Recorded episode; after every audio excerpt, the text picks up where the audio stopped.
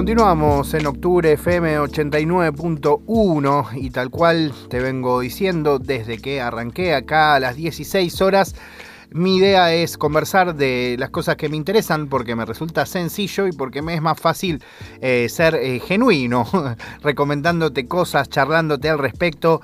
Em, uno de los lugares que, más he disfrutado para, para comer eh, en este mundo ha sido tanto Narda Comedor como Comedor Diario. En, ese, en esos dos lugares, porque son dos lugares, ¿no? He conocido a Joey Pastelera, hoy una de las jefas en Comedor Diario. Em, y tenía ganas de que charlemos un poquito de comida, algo que nos apasiona mucho a los dos. Joey, ¿cómo andás? ¿Cómo andás? Facu Lozano te saluda, ¿todo bien? Hola, Facu. ¿Cómo andás tanto tiempo? Ay, bien, muy bien, con frío hoy, pero excelente. ¿Ya, ya, te, ya terminaste o seguís trabajando? No, me rajé hoy. Llegué hace nada, 10 minutos, pero porque si no en el restaurante no escucho nada, hay más caos. Bueno, eh, comentame un poco eh, tu, tu, historia, porque sé que vos sos pastelera, ¿digo bien? Sí, soy pastelera y acá fue como, bueno, está este proyecto nuevo, pero te tenés que hacer cargo de, toda la cocina básicamente. Me dio un poco de pánico al principio, pero entre Narda y Tincho me alentaron a que lo podía hacer, así que ahí encarando la situación y ahora esta situación pandémica también. Bueno, igual me voy a ir por paso. ¿Cómo es que te, te acercás al mundo de, la pastelería? Y no me gustaba mucho estudiar, la verdad, cuando iba al colegio. Pero, y cocinar siempre me gustó. Con mi abuela cocinaba una banda y con mi tía por ahí. Y siempre me gustó comer mucho más cosas dulces que saladas. Y me gustaba la idea de aprender un oficio y no tener que hacer una carrera universitaria. Me parecía un embole no soy muy buena para estudiar y sí soy buena con las manos, entonces era, me pareció divertido y me gustaba, así que ahí lo encaré. Y una vez que, te diste cuenta que, que, requería algún tipo de estudio o de atención, eh, te, interesó más, menos? ¿Tuviste una etapa de enamoramiento y dejarlo un toque o, o ya le metiste de una a fondo? No, siempre, siempre sí hay que leer mucho, o sea, está bueno leer mucho, eh, leer qué es lo que pasa en otros lugares también, qué es lo que se está haciendo. Me gusta mucho comprar libros. Mm, Carola, mi, mi compañera y amiga, es muy de recomendarme cosas y enseguida voy y busco y leo. Eso me divierte, pero sí hay que ponerle ese nivel de concentración grande, pero bueno, no, no, no sos médico, ¿viste? ¿Y qué onda una vez que, que ponele, ya considerás que podés salir al mundo laboral? ¿Cómo fue en tu caso? Porque sé que trabajaste en varios lados, de hecho muchos, eh, algunos todavía consumo, eh, pero, pero ¿cómo fue la, esto de, ok, ya quiero empezar a trabajar posta, ¿no? ¿Cómo fue pasar a esa situación? Y porque siempre te gusta tener tu plata cuando sos chico también. Y yo trabajé mientras estudiaba, entre comillas, cocina laburaba con mi viejo, nada que ver, en un taller mecánico. Yo en la parte de oficina, ¿no? De a poquito fue aprendiendo algunas cosas, pero siempre siendo, atendiendo a la gente y eso. Y, y empecé a... Mi primer laburo fue con una profesora del IAC, donde estudiaba yo, que me llevó a hacer una temporada cortita a Mar del Plata, a un hotel. Y ahí me di cuenta que no me gustaba trabajar en hoteles. no, no, no está... A mí no me gusta.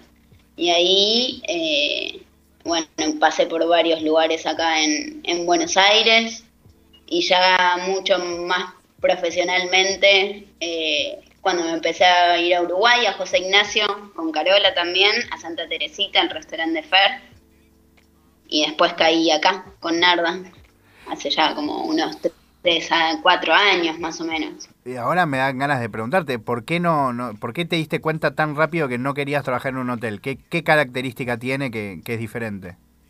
Y porque falta como un poco esa diversión del trabajo en equipo y de que sea un grupo un poco más pequeño. Es como todo mucho más mecanizado, ¿viste? En los hoteles tenés que hacer un millón de pavlovas y estás todo el día haciendo pavlovas. Los restaurantes lo que tienen es como una dinámica mucho más divertida. Claro, claro, como que hay, eh, están más vivos, ¿no? De alguna manera. Sí, sí, y aparte, acá también lo que nos pasa es que tenemos muchas libertades, por suerte, entonces es como, che, hay esto y esto. Bueno, dale, vamos un especial. Entonces es como, eh, es más dinámico todo. Te puedes salir un poco de lo que haces todos los días. Claro, claro. Algo que me interesa preguntarte. Y en los hoteles tenés que estar muy, muy. Perdón, en los hoteles también es como todo muy. Mm, no quiero decir prolijo porque nosotros no lo seamos, pero es todo como mucho más estructurado, ¿viste? No, no entiendo. Como está todo eh, programado y es como no hay nada de improvisación. Exacto. Y mm, algo que me da curiosidad, eh, que es algo que siempre me llamó la atención, particularmente la pastelería, en tanto en comedor como en comedor diario, que es eh, la pastelería eh, a la que estamos más acostumbrados son las pastelerías que reproducen postres tradicionales, ¿no? O la típica, no sé, factura francesa, o el típico postre de tal lugar, o el típico postre argentino. Y hay algo, si bien a veces se encuentran esas cosas en comedor, ustedes realmente eh, llevan la pastelería a otro nivel, como que prueban cosas nuevas, eh, hacen postres distintos, a veces cosas mm, quizás más caseras, eh, como realmente no, no necesariamente reproducen recetas, ¿no? a nivel pastelero me refiero. Sí. es que eso igual lo adoptamos mucho de trabajar con Narda, ella nos, nos tira bajadas de líneas muy locas a veces, entonces llegamos como a un resultado después de muchísimas pruebas, ¿no? Y estar conformes con lo que vamos a hacer, de que sean eh, como cosas un poco más extraordinarias que en cualquier otra pastelería. Pero también nos gustan mucho los clásicos, ponele, yo amo la torta de ricota con dulce de leche, eh, entonces la hacemos, pero tiene que ser la mejor torta de ricota con dulce de leche, no una más o menos. Claro, tiene que ser la mejor de toda la tierra. Claro, como las bolas de fraile ahora de comedor diario. Carola, que trabajamos mucho en conjunto, buscó y buscó y buscó hasta que encontró la que le gustaba y la rompe. Como, eh, ahí sí tenemos esa parte de estudiar y ver qué es lo que, hasta dónde podemos llegar y lograr como el mejor producto que podamos. Y que ya la nombraste varias veces a Narda, ¿no? O sabes que es alguien que admiro mucho. Eh, sí me, me, interesa, o sea, ya que has tenido la oportunidad de trabajar en otros lados y también con otros jefes, como ¿cuál es, cuál, cuál es el rasgo diferencial de Narda como, como jefa? ¿Es eso que, que siempre quizás las invita a como romper sus propios límites? ¿Esa es la característica?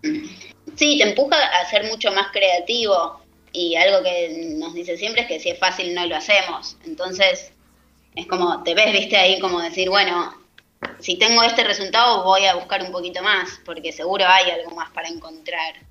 Entonces creo que eso también nos lleva como a seguir buscando y seguir probando. Creo que un poco es una o una de, sus mejores características es esa, que nos empuja a hacer mejores cosas. Total, qué, qué, qué bueno, ¿no? Y qué lindo. Em, bueno, ahora sí me toca quizás preguntarte de lo, de lo más raro, ¿no? que, te ha pasado últimamente, que es esto de, de repente, como vos comentabas recién al comienzo de la charla, eh, vos formás parte de, la apertura, ¿no? De, este nuevo proyecto que es Comedor Diario, acá cerquita de, la radio donde trabajamos, ahí en Nicaragua y, eh, y Arevalo. Eh, y, tuvieron la chance, por hecho yo fui mucho antes de que se, lance, se, desatara la pandemia, eh, de haber vivido como el local lleno, estar desesperada cerrando turnos, yendo a trabajar en todos los horarios, estallado el lugar, tener que agregarle mesas, eh, y de repente lo estás viviendo en plena pandemia, convertido en un pseudo almacén donde también venden comida para llevar, pero como cambió todo absolutamente, ¿no? Sí, y fue un, cambio súper drástico como para todos, ¿no? En lo que, en el oficio que tenemos o en el trabajo que tenemos. Para mí lo más eh, raro fue lo rápido que nos acostumbramos ahora.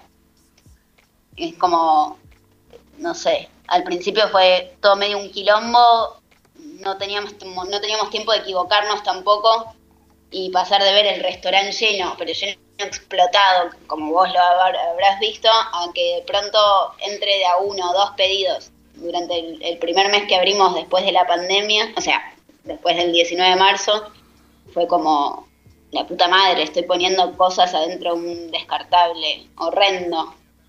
Total. Pero, pero yo qué sé, me sorprende mucho eh, cómo uno se acostumbra también a esas cosas. No me gusta para nada tener que meter comida ahí adentro, no la ves, no sabes cómo le llega al cliente, ¿viste? Pero de todas maneras... el trato mismo con los... Sí, también siento que los empujó a locales eh, con el conocimiento y, las herramientas de locales como el de ustedes, eh, también a pensar en algo que no, no se piensa muy habitualmente, ¿no? Como es qué tipo de comida puede viajar, cuánto tiempo puede viajar, eh, cuál se puede recalentar, cuál no se puede recalentar, como es algo que está buenísimo. Obviamente el contexto que nos lleva a hacer esto es un garrón, pero también invitó a, a realmente ponerte muy específico, ¿no? Sí, aparte lo que sí rescato de esta situación es que de pronto ya vamos a haber tenido la experiencia de transcurrir una pandemia como cocineros, ¿no? bueno, ya la próxima sabemos qué, qué va a funcionar y qué va a ser una cagada. Pero, pero sí, es, es muy loco, muy difícil. Todavía hay muchas cosas difíciles. Eh, de pronto surgió lo del almacén también, que está buenísimo porque esa es otra forma de que los clientes puedan consumir cosas directo de los productores y los productos que nosotros usamos en el restaurante para cocinar. Y eso es como acercárselo al cliente, me parece que está buenísimo. Hoy estamos vendiendo naranjas sanguíneas de Tucumán que en realidad te las puedes comer en un postre o te las puedes tomar en un juguito, si no. Total, total. Y eso es como algo lindo. Qué loco. ¿Y qué, qué, qué es lo que más extrañas de, de la época prepandemia? ¿Te acordás? Mm, como como, eh, como laburante gastronómica, ¿no? Sí, por ahí la gente, por ahí la gente sentada en las mesas es algo que extraño porque el feedback es otro ahora con los clientes. Claro. Eh, y están muchísimo más eh, exquisitos en esta época. Pero, sí, real. ¿Lo estás diciendo por mí, Joey? no, no particularmente, si te sentís tocado. Pero... Pero no, es extraño sí eso, de venís vos, no sé, por ejemplo vos, te sentás y me siento a tomar un café con vos mientras almorzás y charlamos un rato y me contás cómo está lo que está comiendo, lo que estás comiendo, o ver una familia con niños y, y esa diversión de ver cómo se vuelven locos con los padres, como más que nada lo que tiene que ver con, con las personas en sí, a los clientes que venían todos los días, viste, que, no sé, de pronto hubo un señor que vino desde que abrimos todos los días, venía a desayunar y almorzar y después de la pandemia no lo vimos más y lo rastreé, traté de buscarlo por todos lados porque era un señor viejito. Mirá. Y nunca lo pudimos encontrar, por ejemplo. Pero bueno, como esas cosas, a las personas más que nada. Qué loco, qué loco, me, me, me imagino. Bueno, ¿querés eh, recordar dónde queda Comedor Diario para que vaya la gente ahí a, a comprar? Porque se puede pedir takeaway tranquilamente. Por supuesto, esto es Nicaragua 6055 entre Arevalo y Dorrego. Bueno, Joe, te, te agradezco eh, mucho la, la, charla y seguramente nos veremos pronto por allí. Dale, dale, cuando quieran. Bueno, y sí, eso, ojalá que no, no, no sé, te iba a decir, bueno, cuando esto se termine, pero la verdad, por ahí se termina dentro de un año y medio, así que, no sé, nos vamos a cruzar antes seguro. Bueno, ah, escúchame, Joe, elegí una canción para cerrar de Payment, si te parece. Una canción de Payment, a ver. Perdón, yo lo digo mal. Perdón, yo digo eh, Payment, te pido mil dis.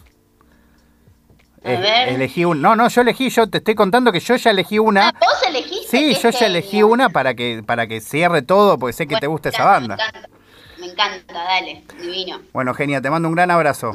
Un abrazo, cuídense. Ahí estamos hablando con Joey, jefa de cocina de Comedor Diario, uno de los dos locales de Narda Lepes, hablando un poco de lo que es trabajar en gastronomía, de cómo se han modificado las cosas en este tiempo y también un poquito de comida y de cómo extraña ver ahí a los comensales tirándole las devoluciones. Así que escuchamos un poco de Payment y seguimos en octubre 89.1.